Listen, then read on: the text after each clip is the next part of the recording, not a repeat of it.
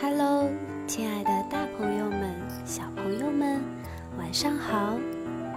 我是西安龙首印象城积木早教的指导师 Linda，又到了听睡前故事的时间啦。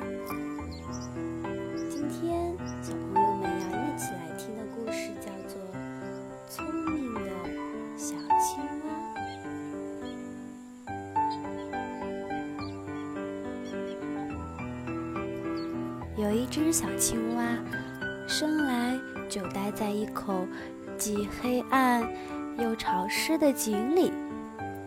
它很想跳出外面去看看那里的世界，也想在外面找个朋友。可它却怎么也办不到。为什么呢？因为井太深了，它怎么也跳不上去。有一天，一只小鸟飞到井底来喝水。小鸟喝完了水，和青蛙聊起来了。小鸟惊奇地问：“嗯，你是谁呀？我怎么没有见过呢？”小青蛙无精打采地说：“我是青蛙，你呢？”小鸟说：“我是小鸟。”你生活在这么差的地方，你不觉得孤单吗？小青蛙抖抖身子说：“嗯，孤单。”小鸟拍了拍翅膀说：“要不我送你到外面的世界去看一看吧？”小青蛙一听说要去外面，高兴的跳来跳去。它连忙对小鸟说。好的，好的。小青蛙就这样到了一个新家。那个家在小鸟住的那棵树的下面，是一个池塘。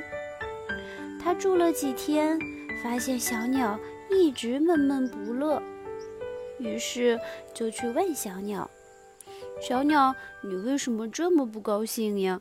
有什么心事儿吗？”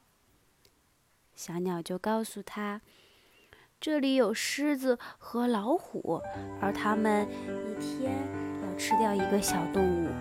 因为大家都没有办法，所以只好被吃掉。”小青蛙想了想，眼珠子一转，告诉了小鸟一个办法。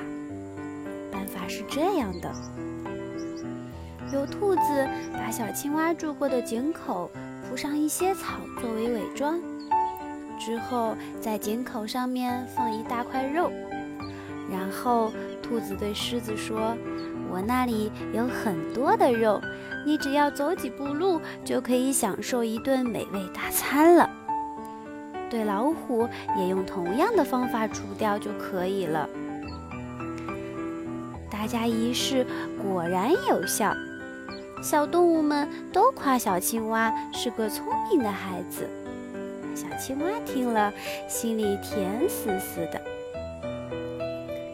好了，亲爱的小朋友们，今天的故事到这里要结束啦，我们下次再见吧。晚安